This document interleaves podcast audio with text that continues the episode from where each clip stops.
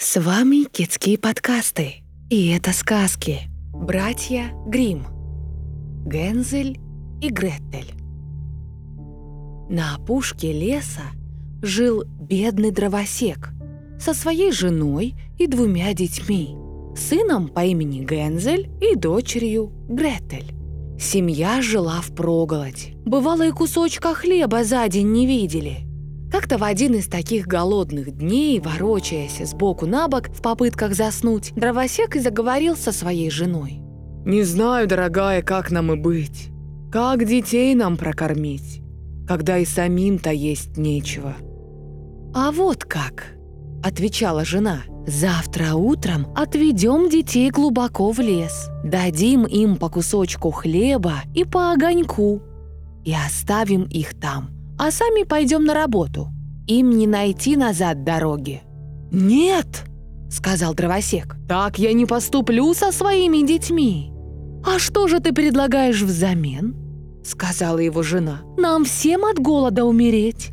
И так каждый день жена дровосека его пилила и пилила, что он взял в один из вечеров, да и согласился — а детки в тот момент не спали, точно так же ворочались от голода. Потому слова мачехи и отца услышали. Гретель заплакала горькими слезами, а Гензель крепко задумался, как бы в живых остаться и сестру спасти.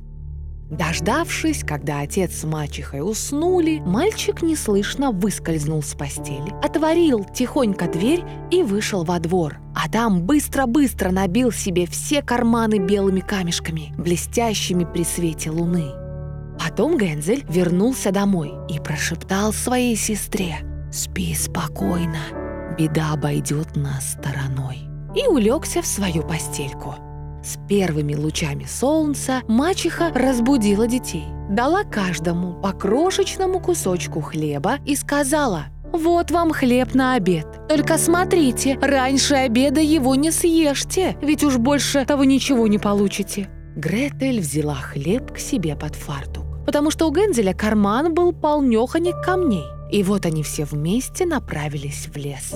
Пройдя немного, Гензель приостановился и оглянулся на дом.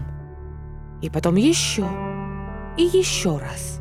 Отец спросил его. «Гензель, что ты там зеваешь и отстаешь? Изволь-ка прибавить шагу». «Ах, батюшка!» — сказал Гензель. «Я все посматриваю на свою белую кошечку. Сидит она там на крыше, словно со мной прощается». Мачеха сказала, «Да это все и не кошечка твоя, а белая труба блестит на солнце». А Гензель не думал смотреть на кошечку. Он все только потихонечку выбрасывал на дорогу из своего кармана по камешку. Когда они пришли в чащу леса, отец сказал, «Ну, собирайте, детки, валежник, а я разведу вам огонек, чтобы вы не озябли. Гензель и Гретель натаскали хворосту и навалили его гора горой. Костер запалили, и когда огонь разгорелся, мачеха сказала «Вот, прилягте к огоньку, детки, и отдохните, а мы пойдем в лес и нарубим дров. Когда мы закончим работу, то вернемся к вам и возьмем с собою». Гензель и Гретель сидели у огня. И когда наступил час обеда, они съели свои кусочки хлеба. А так как им слышны были удары топора, то они и подумали, что их отец где-нибудь тут же, недалеко.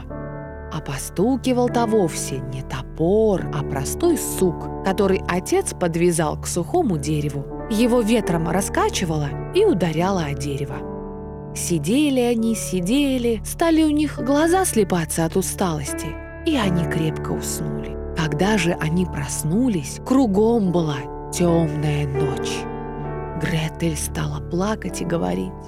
«Как мы из леса выйдем?» Но Гензель ее утешал. «Погоди, только немножко, пока месяц зайдет, тогда уж мы найдем дорогу».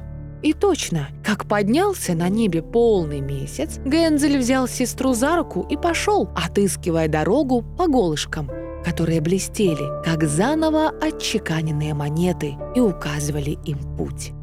Всю ночь напролет шли они и на рассвете пришли таки к отцовскому дому. Постучались они в дверь, И когда мачеха отворила и увидела, кто стучался, то сказала им, «Ах, вы дрянные детишки! Что вы так долго заспались в лесу? Мы уж думали, что вы и совсем не вернетесь!»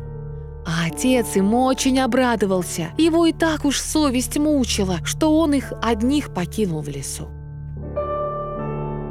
Вскоре после того нужда опять наступила страшная. И дети услышали, как мачеха однажды ночью еще раз стала говорить отцу. «Мы опять все съели. В запасе у нас всего-навсего пол каравая хлеба, а там уж и песни конец. Ребят надо спровадить. Мы их еще дальше в лес заведем, чтобы они уж никак не могли разыскать дороги к дому, а то и нам пропадать вместе с ними придется».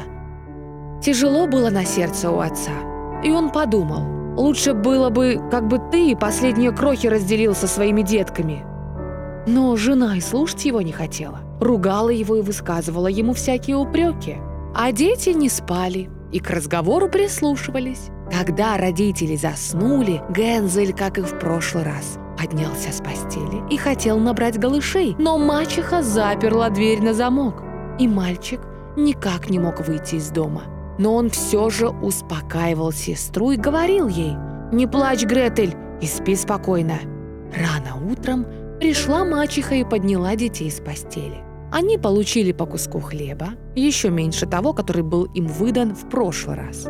По пути в лес Гензель искрошил свой кусок в кармане, часто приостанавливался и бросал крошки на землю.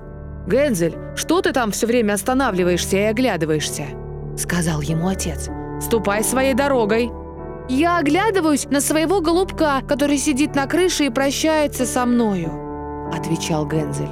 «Глупый», — сказала ему мачеха, — «это вовсе не голубок. Эта труба белеет на солнце».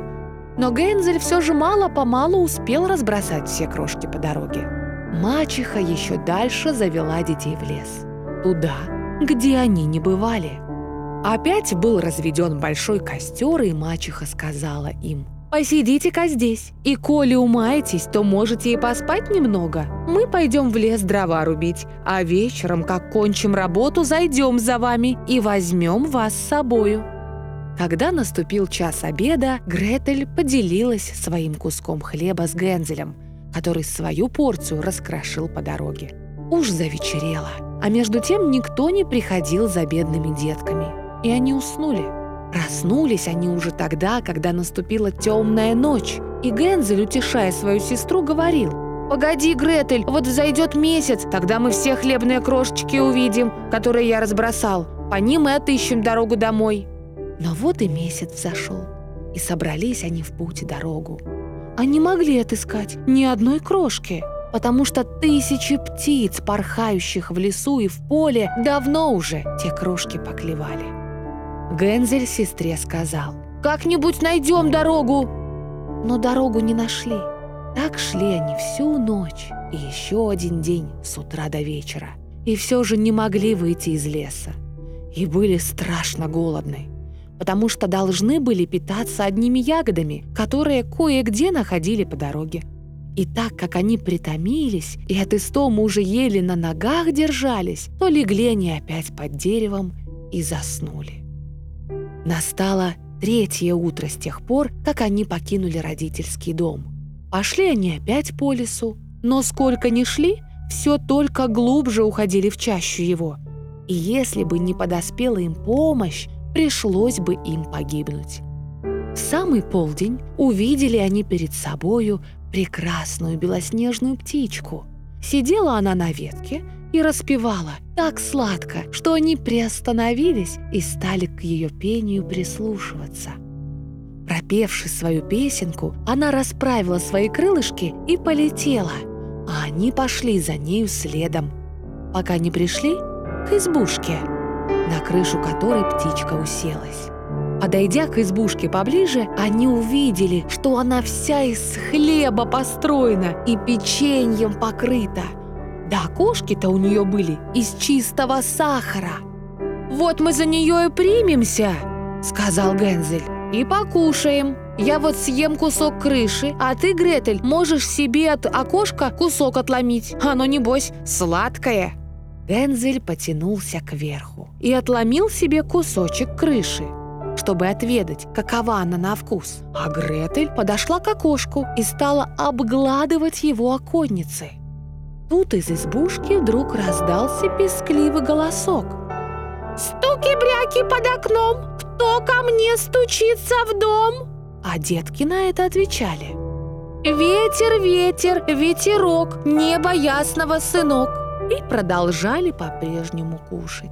Гензель, которому крыша пришлась очень по вкусу, отломил себе такой порядочный кусок от нее. А Гретель высадила себе целую круглую оконницу.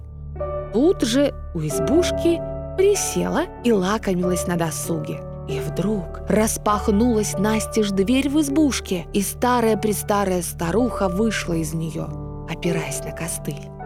Гензель и Гретель так перепугались, что даже выронили свои лакомые куски из рук. А старуха только покачала головой и сказала. «Э, детушки, кто это вас сюда привел?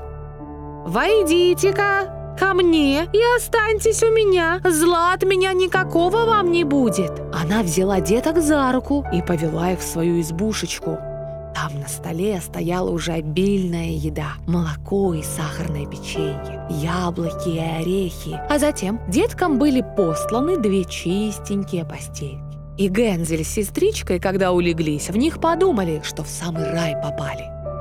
Но старуха только прикинулась ласковой. А на самом деле она была злой ведьмою, которая детей подстерегала и хлебную избушку свою для того только и построила, чтобы их приманивать. Когда Гензель и Гретель только еще подходили к избушке, она уже злобно посмеивалась и говорила насмешливо. «Эти уж попались! Небось, не ускользнуть им от меня!» Рано утром она поднялась, и когда увидела, как они сладко спят и как румянец играет на их щечках, она пробормотала про себя. «Лакомый будет кусочек!» Тогда взяла она Гензеля в свои жесткие руки и снесла его в маленькую клетку и приперла в ней решетчатой дверкой. Он мог там кричать сколько душе угодно, никто бы его и не услышал. Потом пришла она к сестричке, растолкала ее и крикнула «Ну, поднимайся, лентяйка, натаскай воды, свари своему брату чего-нибудь повкуснее. Я его посадила в особую клетку и стану его откармливать. Когда он ожиреет, я его съем». Гретель стала было горько плакать, но только слезы даром тратила. Пришлось ей все то исполнить, чего от нее злая ведьма требовала. Вот и стали бедному Гензелю варить самое вкусное кушанье, а сестричке его доставались одни только объедки. Каждое утро пробиралась старуха к его клетке и кричала ему «Гензель, протяни ко мне палец, дай пощупаю, Скоро ли ты откормишься?» А Гензель просовывал ей сквозь решетку косточку, и подслеповатая старуха не могла приметить его проделки и, принимая косточку за пальцы Гензеля, дивилась тому, что он совсем не жиреет. Когда прошло четыре недели, и Гензель все по-прежнему не жирел, тогда старуху одолело нетерпение, и она не захотела дольше ждать. «Эй ты, Гретель, крикнула она сестричке. «Проворни наноси воды! Завтра хочу я Гензеля сварить! Каков он там ни наесть, худой или жирный!» Ах, как сокрушалась бедная сестричка, когда пришлось ей воду носить, и какие крупные слезы катились у нее по щекам. «Боже милостивый!» — воскликнула она. Помоги же ты нам! Ведь если бы дикие звери растерзали нас в лесу, так мы бы, по крайней мере, оба вместе погибли!» «Перестань пустяки молоть!» — крикнула на нее старуха. «Все равно ничто тебе не поможет!» Рано утром Гретель уже должна была выйти из дома, повесить котелок с водою и развести под ним огонь. «Сначала займемся печеньем», — сказала старуха. Я уж печь затопила и тесто вымесила». И она толкнула бедную Гретель к печи, из которой пламя даже наружу выбивалось. «Полезай туда!» — сказала ведьма. «Да посмотри, достаточно ли в ней жару и можно ли сажать в нее хлебы». И когда Гретель наклонилась, чтобы заглянуть в печь, ведьма собиралась уже притворить печь заслонкой. Пусть и она там испечется, тогда ее тоже съем. Однако же Гретель поняла, что у нее на уме, и сказала, «Да я не знаю, как туда лезть, как попасть внутрь». «Дурища!» — сказала старуха. «Да ведь устье-то у печки настолько широкое, что я бы и сама туда влезть могла». Да, подойдя к печке, и сунула в нее голову. Тогда Гретель сзади так толкнула ведьму, что та разом очутилась в печке, да и захлопнула за ведьмой печную заслонку и даже засовом задвинула. Ух, как страшно взвыла тогда ведьма! А Гретель тем временем примехонько бросилась к Гензелю, отперла клетку и крикнула ему. «Гензель, мы с тобой спасены!» Тогда Гензель выпорхнул из клетки, как птичка, когда ей творят дверку. И как они обрадовались, как обнимались, как прыгали кругом, как целовались. И так как им уже некого было бояться, то они пошли в избу ведьмы, в которой по всем углам стояли ящики с жемчугом и драгоценными камнями. «Ну, эти камешки еще получше голышей», — сказал Гензель и набил ими свои карманы. Сколько влезло! А там и Гретель сказала, «Я тоже хочу немножечко этих камешков захватить домой!» И насыпала их полный фартук. «Ну а теперь пора в путь-дорогу», — сказал Гензель, «чтобы выйти из этого заколдованного леса». И пошли. И после двух часов пути пришли к большому озеру. «Нам тут не пройти», — сказал Гензель. «Не вижу я мосточка. И кораблика никакого нет», — сказала сестричка.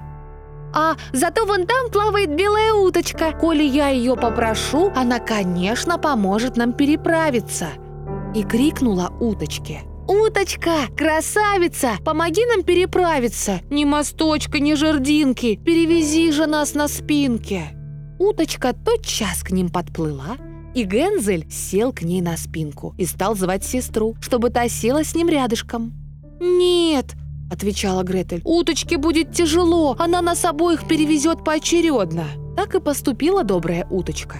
И после того, как они благополучно переправились и некоторое время еще шли по лесу, лес стал им казаться все больше и больше знакомым. И, наконец, они увидели вдали дом отца своего. Тогда они пустились бежать, добежали до дому, ворвались в него и бросились отцу на шею. У бедняги не было ни часу радостного с тех пор, как он покинул детей своих в лесу. А мачеха тем временем умерла. Гретель тотчас вытрясла весь свой фартук. И жемчуг, и драгоценные камни так и рассыпались по всей комнате. Да и Гензель тоже стал их пригоршнями выкидывать из своего кармана. Тут уж о пропитании не надо было думать. И стали они жить да поживать, да радоваться. Моей сказочке – конец. По лесу бежит писец. Кто поймать его сумеет, тот и шубу заимеет. Желаем спокойной ночи от онлайн-школы Кискей.